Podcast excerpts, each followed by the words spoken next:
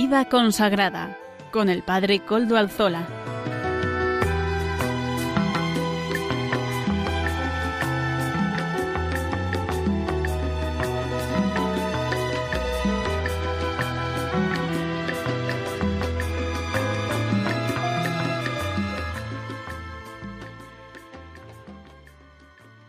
Buenas tardes, hermanos, amigos y oyentes. Hoy es jueves y son las cinco de la tarde, una hora o menos en las Islas Canarias.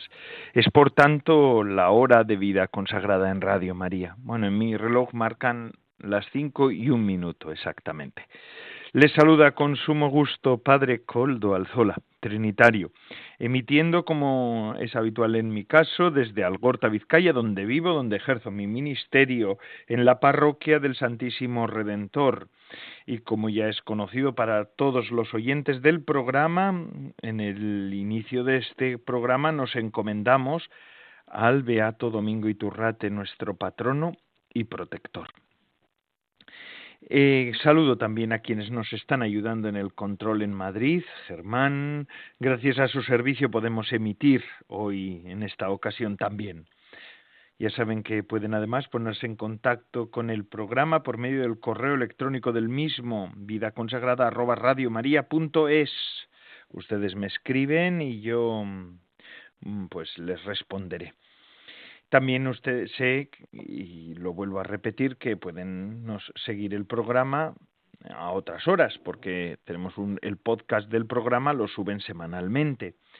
Así que gracias porque también sé que algunos suelen acudir al podcast y bajan el podcast de Radio María del programa de vida consagrada y de otros, ¿no? Es una herramienta muy buena. Yo, fíjense ustedes, tengo una aplicación en el móvil y desde ahí puedo escuchar el, la radio, puedo escuchar en directo Radio María y a la vez también puedo escuchar los podcasts. Es una maravilla. Todo esto de la ciencia, ¿verdad? Y de, la, de las nuevas tecnologías hacen que esto pueda ser una posibilidad de hacer. Bueno, pues eso, en el programa de hoy comenzamos con el programa y así vamos empezando. Hoy que es día 9 de marzo de 2023. Ya saben que estamos en cuaresma, ya estamos caminando en este tiempo especial de preparación para la Pascua. Y todos los miércoles, como ya es conocido, nosotros siempre venimos los jueves, al día siguiente de que el Santo Padre, el Papa Francisco, pues haya tenido su audiencia general, la audiencia abierta en esta ocasión. Además, esta audiencia general coincidió con el Día Internacional de la Mujer ayer, por lo que tuvo un saludo especial para las peregrinas que fueran, fueron a verlo, para las mujeres peregrinas que fueron a, a verlo. En el Día Internacional de la Mujer, el Papa se acordó de todas las mujeres, les agradecía su esfuerzo por contribuir a una sociedad más justa, más humana, mediante la capacidad que la mujer tiene para acercarse a la realidad con mirada creativa y con corazón tierno. Decía el Papa que esto es un privilegio solo de las mujeres, una bendición particular para todas las mujeres eh, que Dios ha dado. Y él quiso también que esa bendición llegara a todas ellas, a las presentes en la plaza. Y además le pidió al auditorio que diera un aplauso a las mujeres, porque se merecen ese aplauso, decía ayer el Papa. Y en su catequesis el Papa Francisco explicó un aspecto crucial del Concilio Vaticano II y también la exhortación apostólica Evangelii Gaudium. Todos los cristianos deben evangelizar, decía el Papa y nos recordaba. Y no es una tarea exclusiva de sacerdotes o religiosos. Mm, si se ha recibido el bautismo, decía el Papa, mm, significa que necesitas evangelizar. Decía el Papa, si tú no evangelizas, si no das testimonio, si no das testimonio del bautismo que has recibido, la fe de que el Señor te ha dado, tú no eres un buen cristiano. El Papa pidió así a los creyentes que no se fosilicen y que encuentren nuevos modos de anunciar el Evangelio y advirtió sobre los falsos profetas que se disfrazan de evangelizadores, pero en el fondo no lo son. ¿Por qué? Porque recordó que la evangelización es ante todo y sobre todo un servicio. Si una persona se dice evangelizador y no tiene esta actitud de servicio, este corazón de servidor, mm, se cree el jefe, ¿no? No es un evangelizador. Decía el Papa lo denominó como un pobre hombre, un pobre, un pobre hombre. Además, aprovechando la llegada del buen tiempo a Roma, el Papa volvió a celebrar sus audiencias al aire libre en la plaza de San Pedro. Eh, y en el paseo final, pues subió a unos niños al papamóvil antes de dar una vuelta para saludar a todos los peregrinos presentes. También tuvo unas palabras en español, un resumen que semanalmente suele hacer de su catequesis en lengua española. Vamos a escuchar ese mm, resumen que el Papa ayer hizo de la catequesis. Queridos hermanos y hermanas, seguimos reflexionando sobre la evangelización. El Concilio Ecuménico Vaticano II presentó la Iglesia como pueblo de Dios peregrino y misionero. Por tanto, los que formamos parte de este pueblo santo, somos todos los bautizados, estamos llamados a evangelizar. Y lo que transmitimos es lo que a su vez hemos recibido. Este dinamismo garantiza la autenticidad del mensaje cristiano. Evangelizar no es una tarea solitaria o individual, sino es un servicio eclesial. Cada bautizado participa en la misión de Cristo, es decir, es enviado a anunciar la buena noticia, amando y sirviendo a los demás hasta dar la propia vida. Esto significa que no podemos permanecer como sujetos pasivos o meros espectadores. El cielo apostólico nos impulsa a buscar siempre nuevos modos de anunciar y de testimoniar el amor de Dios. También nos urge a que siguiendo el ejemplo de Cristo, demos respuestas concretas para consolar a los hermanos y hermanas que sufren. Muchas gracias, Santo Padre. Estas palabras, ¿verdad? Ahí ven que resumen hizo de la catequesis en español. A la vez también, y me gustaría hacerme eco de una, de, ya saben, el Papa lleva ya diez años como Papa, y me gustaría hacerme eco también de que el 17 y 18 de marzo eh, pues una iniciativa creada por el Papa Francisco 24 horas para el Señor cumple ya 10 años. Todas las diócesis del mundo participarán en esta actividad como preparación del tiempo de Pascua. Una iglesia en cada diócesis pues permanecerá abierta todo el día, esas 24 horas, para que los fieles y los peregrinos puedan dedicar tiempo a la adoración y a confesarse. Tradicionalmente el Papa también se confiesa. Esta iniciativa pretende animar a los fieles a reservar tiempo para Dios y para los demás. Esto es lo propio de Cuaresma, por eso también se celebra esta iniciativa en Cuaresma detente de ese mandamiento de vivir acelerado que dispersa, nos recordaba el Papa, ese mandamiento de vivir acelerado divide y termina destruyendo el tiempo de la familia, el tiempo de la amistad, el tiempo de los hijos, el tiempo de los abuelos, el tiempo de la gratuidad, el tiempo de Dios. Y nos invitaba el Papa, mira y contempla el rostro concreto de Cristo crucificado. Este año el Papa Francisco no presidirá las 24 horas en la Basílica de San Pedro. Eh, por eso, pues porque también por su estado de salud, pues no va a poder hacerlo. Así que, bueno, pues vamos a darle gracias a Dios y vamos a intentar que, si nos enteramos cuál es la, iglesia y la parroquia abierta en nuestras diócesis, pues podamos acercarnos y podemos también aprovechar el tiempo para rezar, para unirnos a esta iniciativa del Santo Padre y para confesarnos. También es bueno, ¿verdad? En tiempo de cuaresma, de modo, a modo de preparación para las fiestas que llegan, que son las fiestas de Pascua, para celebrar la Pascua. Y sin más, vamos a comenzar con el programa del día de hoy, con los contenidos que hemos preparado para que ustedes puedan disfrutarlos. Hoy comenzaremos dando la voz, como siempre, a nuestros obispos. En el día de hoy será don Vicente Rivas quien hablará. El don Vicente Rivas es obispo de Ibiza y miembro de la Comisión Episcopal de Vida Consagrada. Amaro Villanueva también nos ofrecerá el espacio Música para Evangelizar este espacio que nos acompaña semanalmente y en la sección de formación nos acompañará la comunidad de San Juan, ese instituto secular la sección la presenta el matrimonio Salvador Morillas y Lourdes Muñoz. En este tiempo de cuaresma seguimos contemplando a María, ayudados por el libro Anquila Domini de Adrienne von Speyer, que es la fundadora de este instituto secular, junto con Hans Urs von Balthasar, eh, que también entre ellos dos, los dos, fueron fundadores de esta comunidad de San Juan. Veremos de lo que nos hablan hoy estos hermanos nuestros. Y sin más, ahora sí, vamos a escuchar a don Vicente Rivas, obispo de Ibiza y miembro de la Comisión Episcopal de Vida Consagrada. Adelante, don Vicente. Don Vicente. ¿Cuántas veces nos hemos hecho una pregunta? ¿Qué hubiese sucedido si en lugar de tomar una determinada decisión hubiera tomado otra? Y esta pregunta hecha en todos los ámbitos de la realidad humana y por todo ser humano mostraría seguramente un rostro de la historia de la humanidad y de nuestra historia personal muy distinto del actual. Ciertamente los hombres y mujeres estamos llamados a tomar decisiones y ponerlas en práctica. Sin embargo, no podemos actuar irreflexivamente.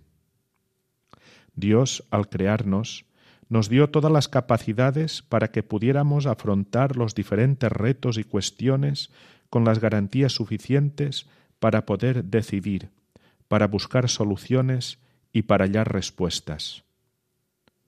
Sin embargo, no siempre hemos decidido, buscado y hallado de manera correcta. Planteado de otra manera, ¿La guerra es evitable? ¿La violencia en el ámbito de las relaciones afectivas, del matrimonio, de la familia podría no darse? ¿La crisis económica que padecemos con sus consecuencias, paro, desaparición del tejido empresarial, falta de recursos para vivir dignamente, hubiera tenido lugar? ¿La esclavitud laboral, sexual, por motivos ideológicos o de cualquier otra índole se daría con la gravedad y extensión actuales? ¿Qué diferente podría ser realmente nuestra historia, la historia de la humanidad? Por ello, el pasado 9 de diciembre, el Santo Padre recibía en la audiencia al movimiento cristiano de trabajadores y les pedía que estén como en casa en las parroquias, en las asociaciones, en los grupos y en los movimientos que sus problemas sean tomados en serio, que su petición de solidaridad pueda ser acogida, porque el trabajo atraviesa una fase de transformación que debe ser acompañada. El trabajo es un derecho fundamental y un bien para hombres y mujeres, un bien útil, digno del ser humano, porque es idóneo para expresar y acrecentar la dignidad humana. La Iglesia enseña el valor del trabajo no sólo porque es siempre personal, sino también por el carácter de necesidad. El trabajo es necesario para formar y mantener una familia, adquirir el derecho a la propiedad y contribuir al bien común de la familia humana. La consideración de las implicaciones morales que la cuestión del trabajo comporta en la vida social lleva a la Iglesia a indicar la desocupación como una verdadera calamidad social, sobre todo en relación con las jóvenes generaciones. El trabajo es un bien de todos, que debe estar disponible para todos aquellos capaces de él. La plena ocupación es, por tanto, un objetivo obligado para todo ordenamiento económico orientado a la justicia y al bien común. Una sociedad donde el derecho al trabajo no sea considerado como prioritario y donde las medidas de política económica no permitan a los trabajadores alcanzar niveles satisfactorios de ocupación y de remuneración justa que les permita vivir dignamente, no puede calificarse como una sociedad humanista. El mundo laboral ha sufrido muchos cambios y transformaciones a lo largo de la historia que no siempre han sido para hablar de empleos dignos.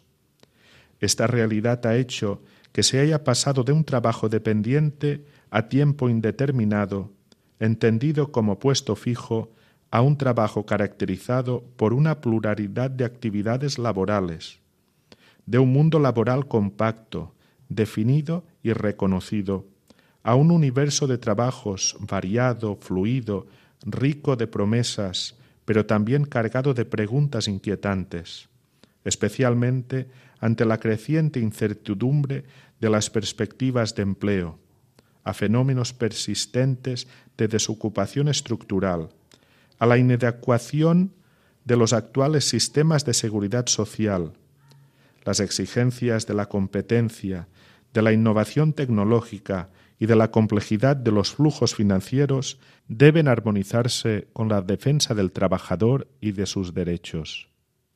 La capacidad propulsora de una sociedad orientada hacia el bien común y proyectada hacia el futuro se mide también, pero sobre todo, a partir de las perspectivas de trabajo que puede ofrecer. Quien está desempleado o subempleado padece, en efecto, las consecuencias profundamente negativas que esta conducción produce en la personalidad y corre el riesgo de quedar al margen de la sociedad y de convertirse en víctima de la exclusión social. Este drama afecta, por lo general, a los jóvenes, a las mujeres, a los trabajadores menos especializados, a los minusválidos, a los inmigrantes, a los ex reclusos, a las personas con una escasa formación, personas todas que encuentran mayores dificultades en la búsqueda de una colocación en el mundo del trabajo. Por todo ello, el Santo Padre hacía la siguiente reflexión. Los principios de solidaridad y subsidiariedad correctamente conjugados están en la base de una sociedad que incluye, no descarta a nadie y favorece la participación. Sin la subsidiariedad no hay verdadera solidaridad, porque se corre el riesgo de no dar voz a las capacidades, a los talentos que florecen en los cuerpos intermedios. Las familias, las cooperativas, las empresas, las asociaciones son el tejido vivo de la sociedad. Darles espacio y voz significa liberar energías para que el bien común sea fruto del empeño y de la solidaridad entre todos. En esta cuaresma todos nosotros hemos de hacer lo posible para que la purificación y la siembra en el mundo laboral sea realidad, sean una realidad que ayuden a cambiar y a transformar para bien el trabajo de las personas ocupadas, a que las desocupadas encuentren trabajos y a que nadie se sienta excluido ni tenga que salir de su tierra en busca de fortuna laboral.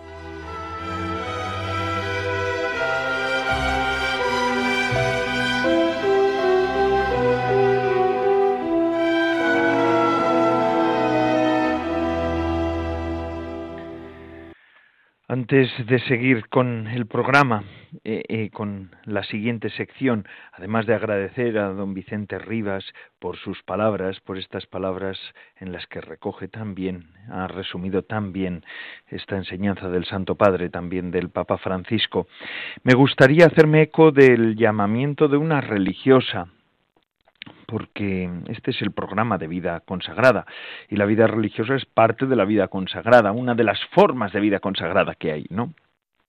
La vida consagrada tiene múltiples facetas, desde los institutos seculares a las consagraciones hasta la vida monacal, pasando por mm, distintos tipos de vida religiosa, de vida eh, activa, de vida contemplativa las vírgenes consagradas, es, es, múltiple el rostro de la vida consagrada y ahora más que nunca la Iglesia es consciente de esto.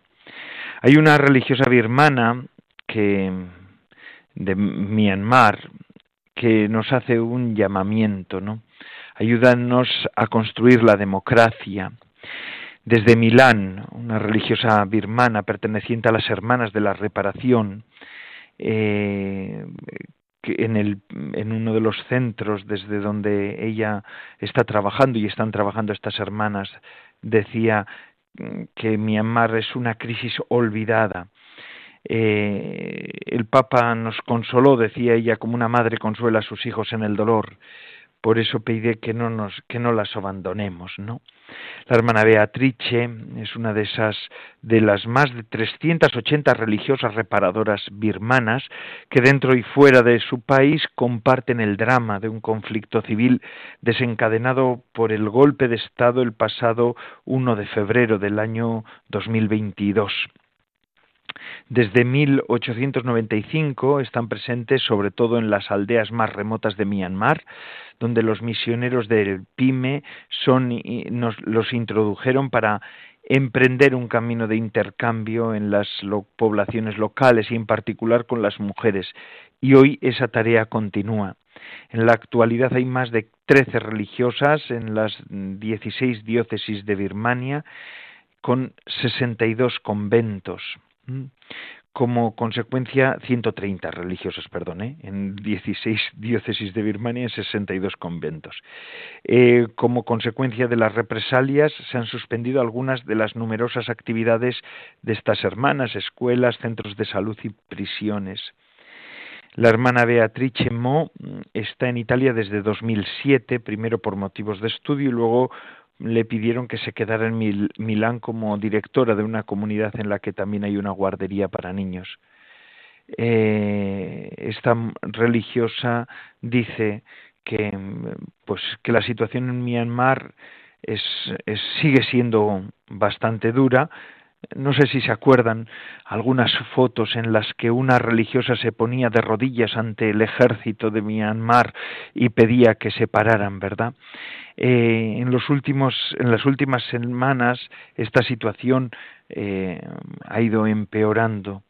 Desde ya en mes de noviembre va empeorando la cuestión. El 5 de noviembre un, un, proyectil de un cañón entró en la casa de estas hermanas y dice que afortunadamente no explotó.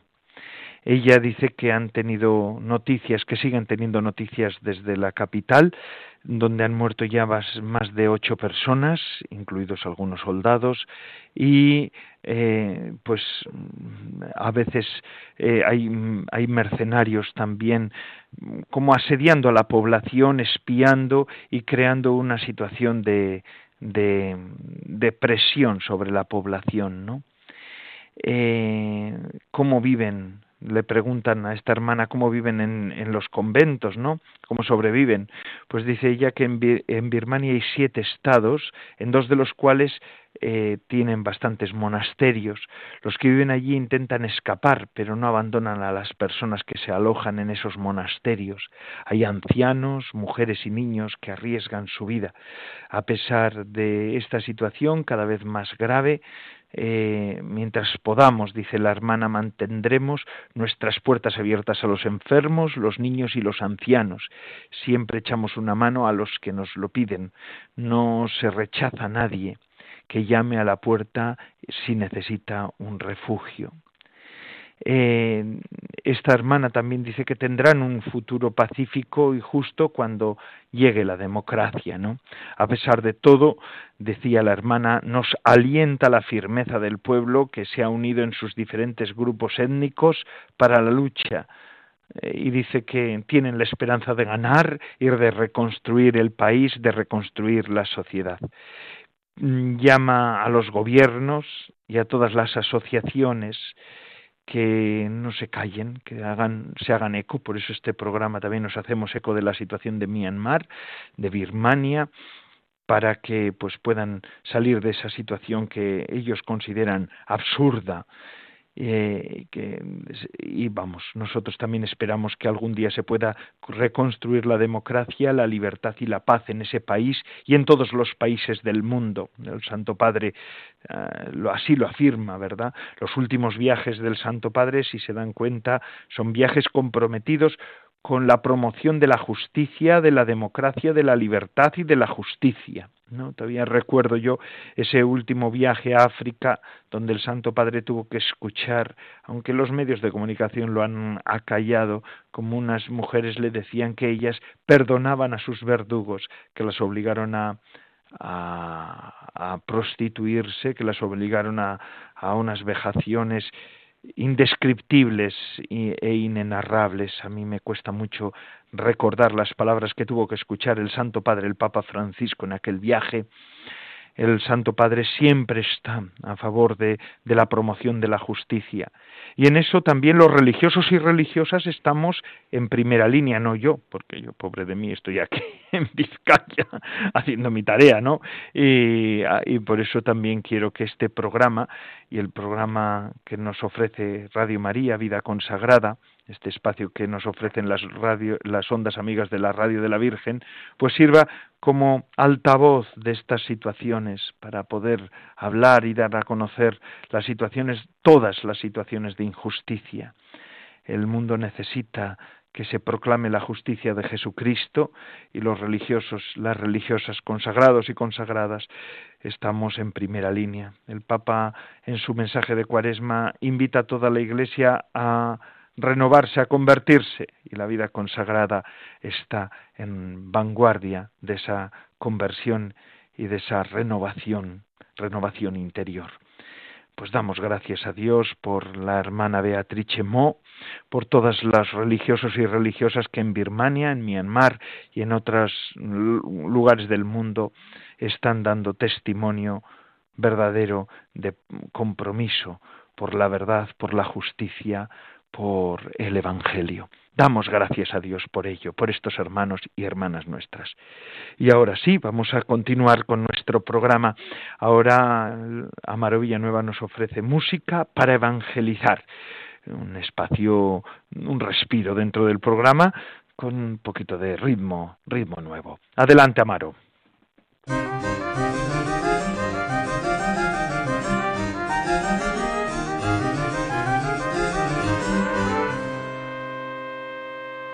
Buenas tardes, bienvenidos a la sección de Música para Evangelizar. La canción que escucharemos hoy se titula Dios es así, de Samuel Hernández y Benjamín Rivera. Lo escuchamos.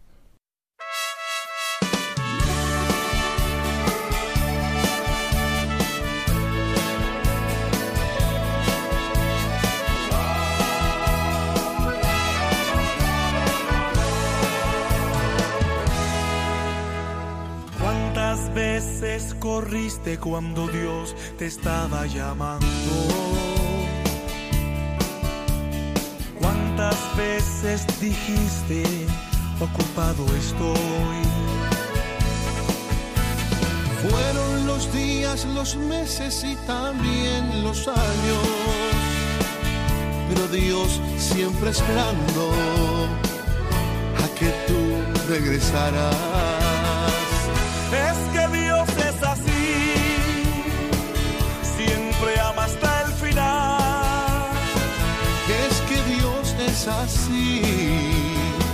es su forma de ser.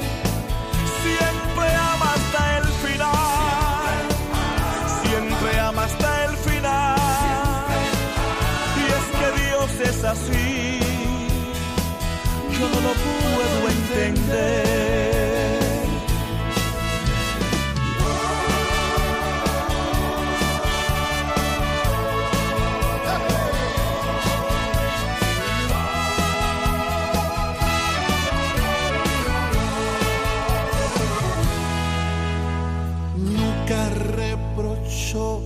Que tú le negaras. Fueron muchas las veces que tú le fallaste. Pero todos los días a ti regresaba, deseando cuidarte, esperando ayudarte. Es que Dios es así hasta el final. Y es que Dios es así, es su forma de ser. Siempre ama hasta el final, siempre ama hasta el final. Y es que Dios es así, yo no lo puedo entender.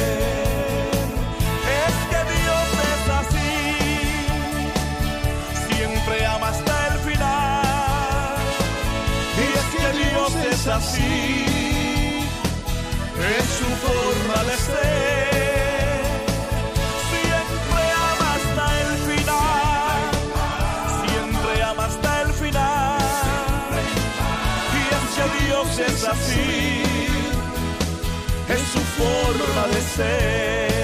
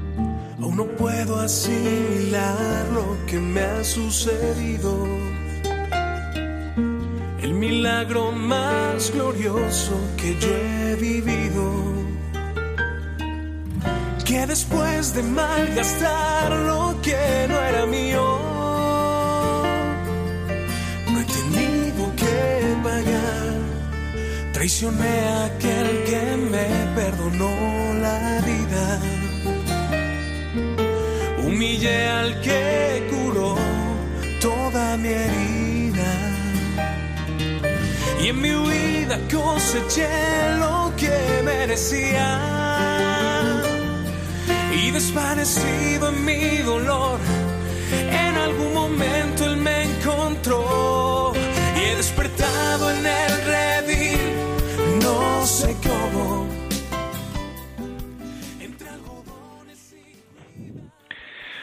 Bueno, pues muchas gracias a Maro Villanueva por esta canción que nos ha ofrecido. Muchas gracias. Y ahora seguimos con nuestro programa. En esta ocasión pasamos a el espacio de formación, ese espacio animado por la comunidad de San Juan.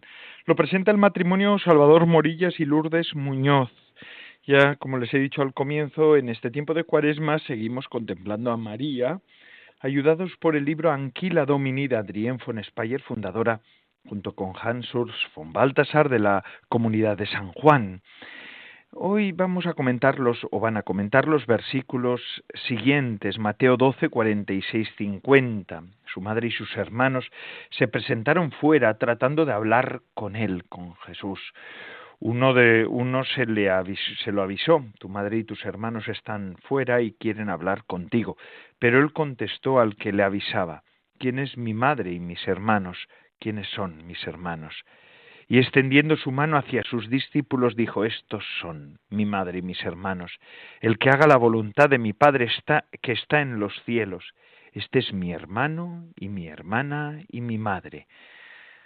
Eh, Hoy Adrián nos explicará cómo aquí hay como tres temas. La madre presenta el estado secular, mientras que el Señor eh, habla de un estado de la vocación sobrenatural. La madre santifica el estado secular y el estado de ser viuda. Y además también veremos cómo María es introducida en una noche, en esa noche, en esos dolores eh, que fueron ya profetizados por Simeón cuando llegó al templo. Vamos a escuchar cómo lo veía Adrien von Speyer de la mano de este matrimonio que nos acompaña durante todas estas semanas, Salvador Morillas y Lourdes Muñoz. Adelante. Buenas tardes. Seguimos con el programa de formación animado por la Comunidad San Juan. Presenta el matrimonio Salvador Morillas y Lourdes Muñoz. Buenas tardes. En esta temporada de Cuaresma seguimos contemplando a María, ayudados por el libro Anchila Domini de Adrienne von Speyer, fundadora junto con Hans Urban Balthasar de la Comunidad San Juan.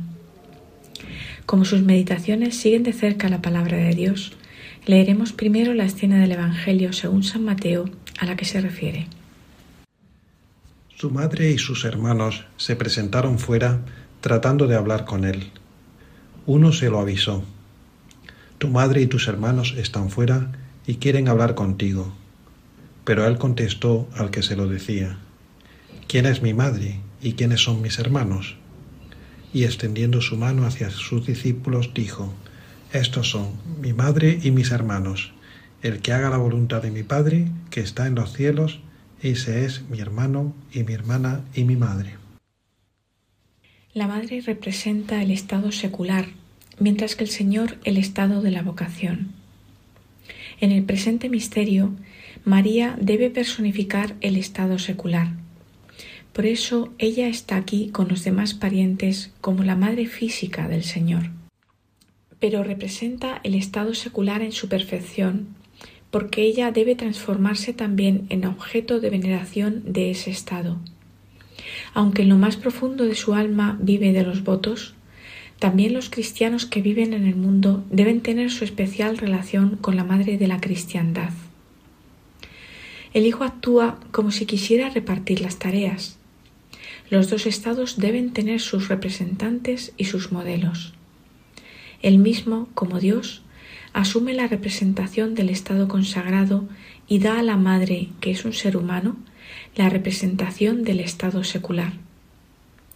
En el rechazo de la madre, el estado secular y matrimonial debe aprender que no es el estado de la vocación, sino el estado del cual proviene el que es llamado. De este texto de Adrien se nos muestra cómo en este misterio de los rechazos de la madre se evidencian de otra forma los dos estados, el estado secular por un lado y el estado de la vida consagrada por otro. La madre debe representar el estado secular en su perfección, mientras que el Señor asume la representación del estado de vida consagrada. La madre sirve al Señor para mostrar que el estado de vida secular es el estado a partir del cual son llamados los que el Señor elige para seguirle más de cerca. El discernimiento para valorar si uno tiene una vocación y está llamado a salir del estado laical en muchas comunidades aprobadas por la Iglesia Católica y también en la comunidad San Juan, se hace con los ejercicios espirituales e ignacianos. La Madre santifica el estado secular y el estado de la viudez.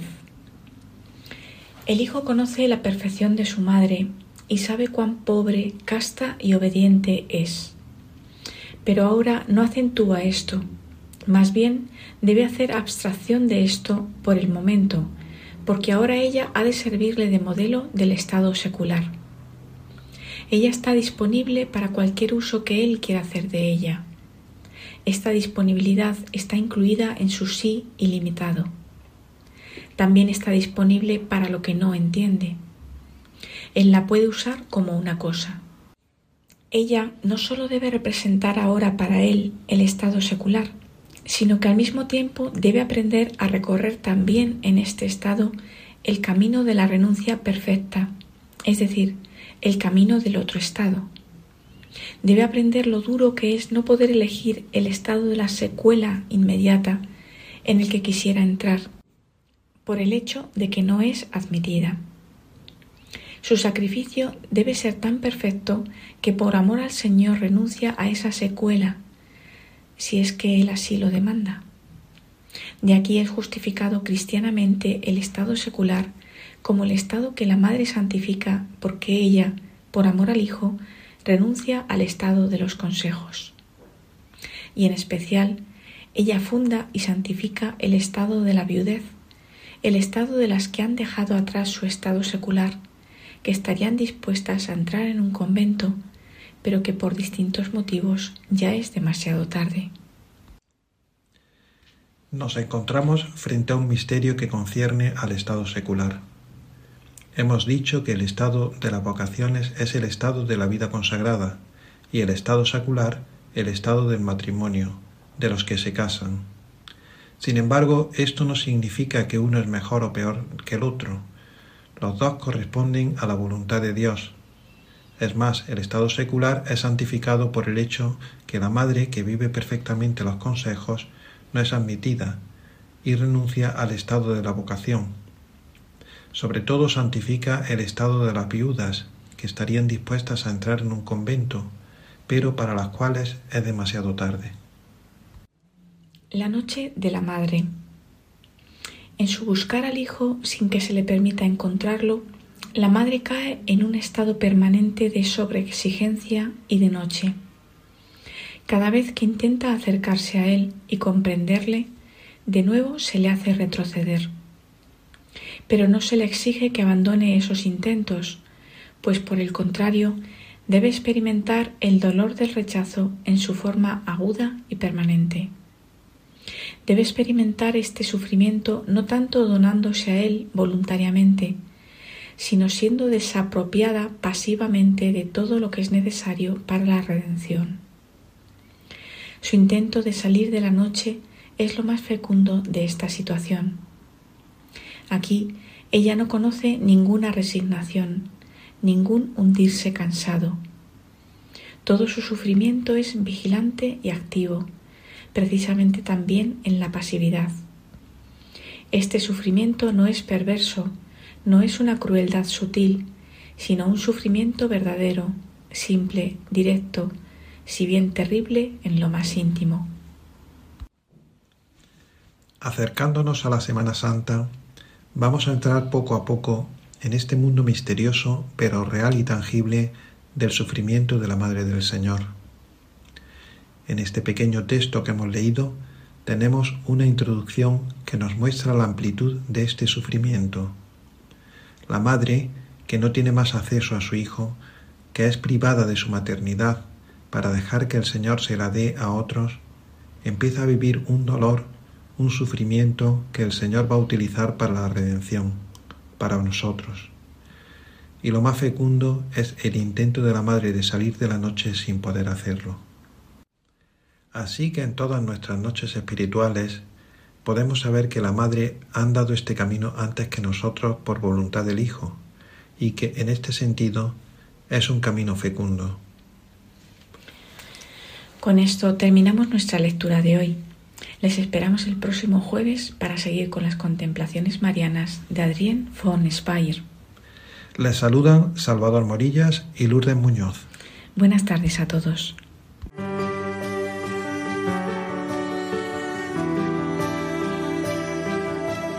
Convertíos y creed la buena noticia, decía Jesús al inicio de su vida pública. Una llamada que nos sigue haciendo la Iglesia, especialmente en Cuaresma, y que es central en el carisma de Radio María, nacida para anunciar a cada hombre que puede ser feliz fiándose del amor de Dios y abandonando los ídolos esclavizantes del placer, poder y poseer. Para ello, la Iglesia nos invita a ser más de Dios a través de la oración, a ser más para el prójimo practicando la caridad y a dejarnos condicionar menos por nuestro egoísmo y comodidad a través del ayuno. Ayúdanos a extender esta llamada de la Virgen con tu oración, sacrificio, voluntariado y donativo. Puedes informarte de cómo colaborar llamando al 91 822 8010 o a través de nuestra página web radiomaria.es. Radio María, instrumento de la Reina y Madre de Misericordia.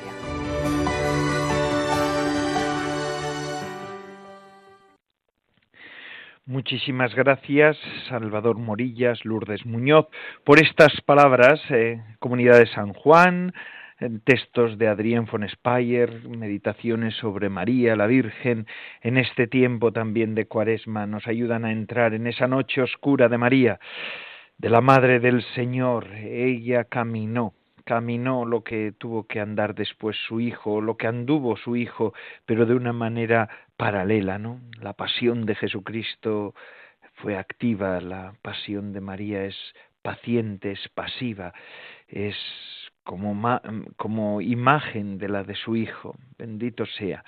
Fijaos, estamos en tiempo de cuaresma también para todos nosotros, para los consagrados de un modo particular. El tiempo de cuaresma tiene unas resonancias especiales.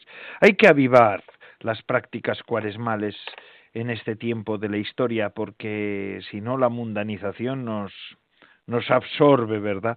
Es, de esto hablaba fíjense, antes de ser elegido papa en 2013, el, cardenal, el entonces cardenal Jorge Mario Bergoglio, ¿no? Hablaba de la iglesia y de la mundanización de la iglesia y de que esto es algo que hay que combatir, que hay que, que, hay que resituar en el momento presente de la Iglesia.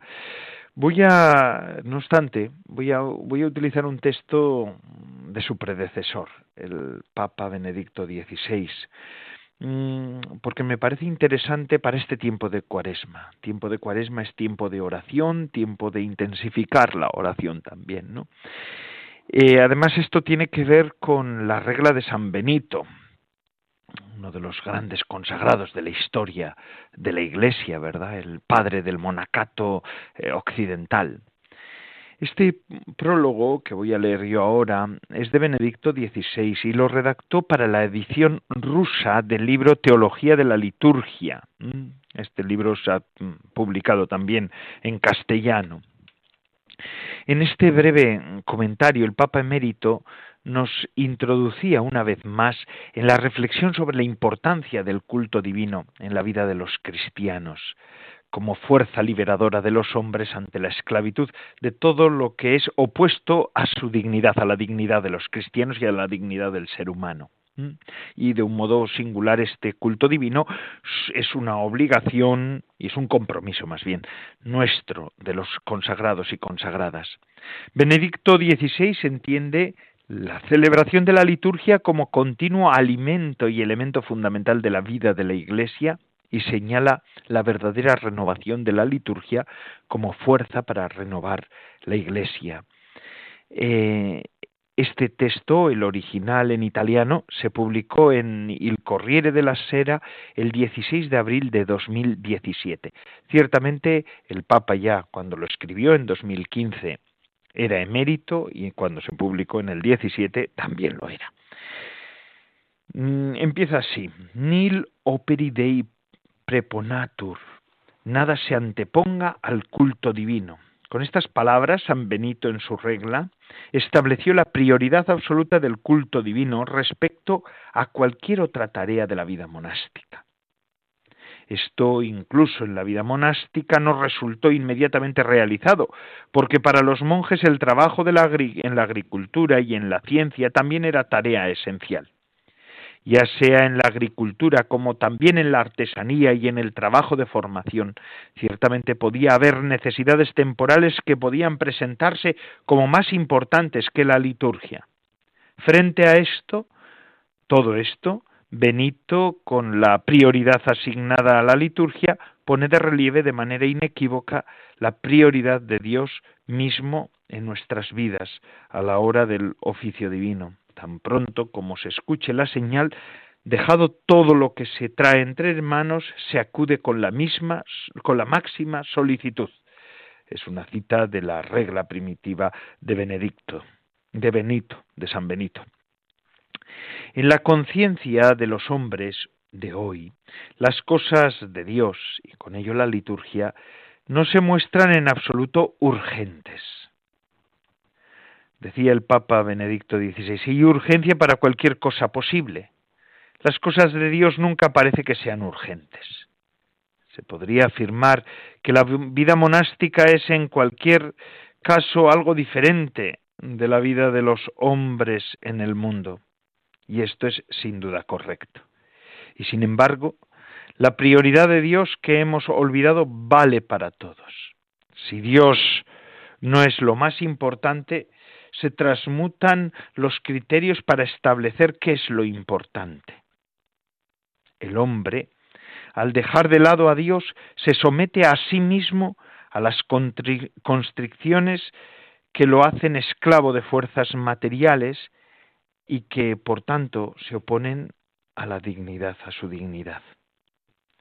En los años que siguieron al Concilio Vaticano II, he vuelto a ser consciente de la prioridad de Dios y de la liturgia divina.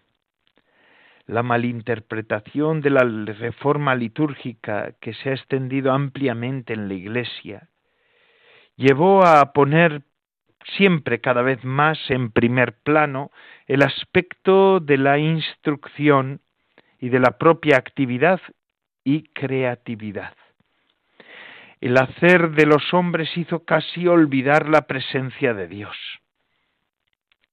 En esta situación se hace cada vez más claro que la existencia de la Iglesia vive de la correcta celebración de la liturgia y que la Iglesia está en peligro cuando el primado de Dios ya no aparece en la liturgia y por tanto en la vida. La causa más profunda de la crisis que ha derruido a la Iglesia reside en el oscurecimiento de la prioridad de Dios en la liturgia. Todo esto me llevó a dedicarme al tema de la liturgia más ampliamente que en el pasado, porque sabía que la verdadera renovación de la liturgia es una condición fundamental para la renovación de la Iglesia. Sobre la base de esta convicción nacieron los estudios que se han recogido en este volumen 11 de la ópera Omnia. Pero en el fondo, a pesar de todas las diferencias, la esencia de la liturgia en Oriente y Occidente es única y es la misma. Y así espero que este libro pueda ayudar también a los cristianos de Rusia a comprender de modo nuevo y mejor el gran regalo que se nos ha dado en la Santa Liturgia.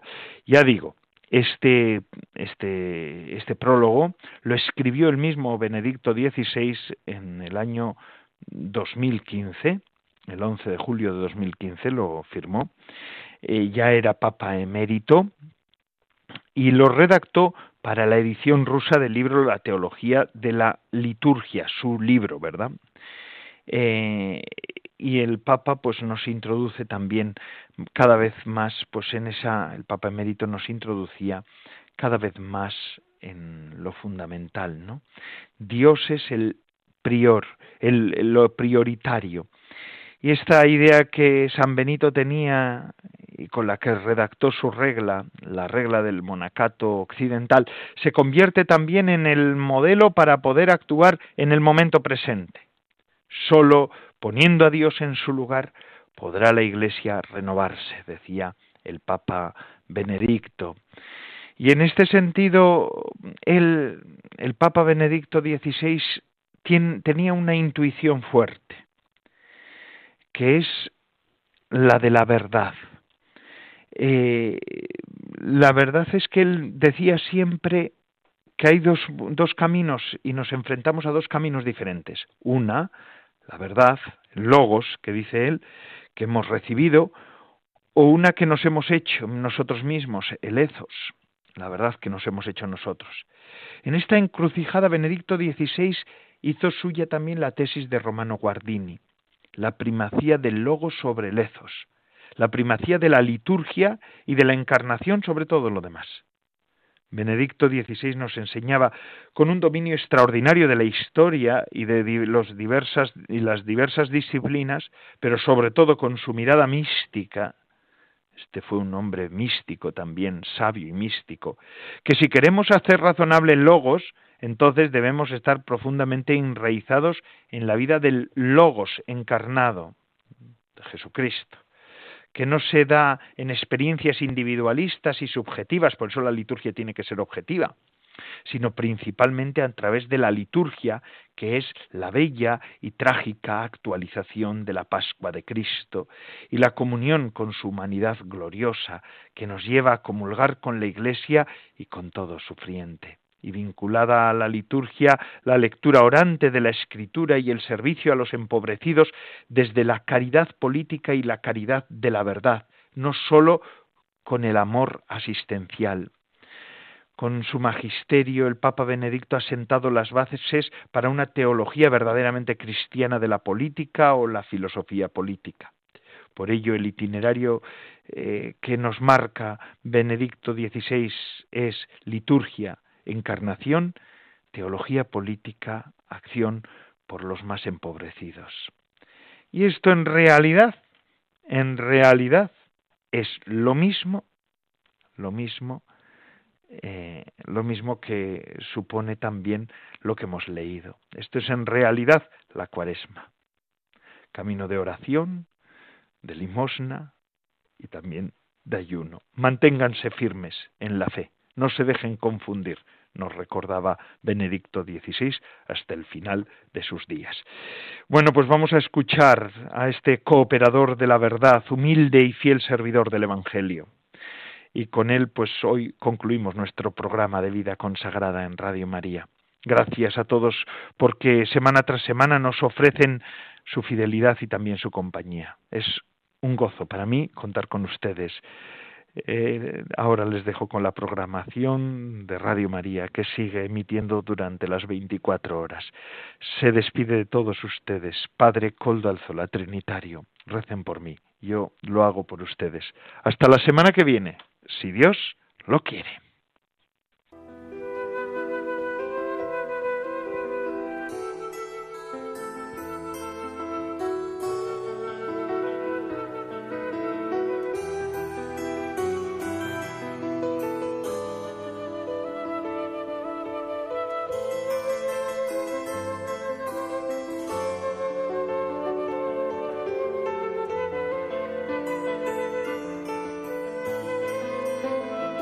Consagrada con el Padre Coldo Alzola.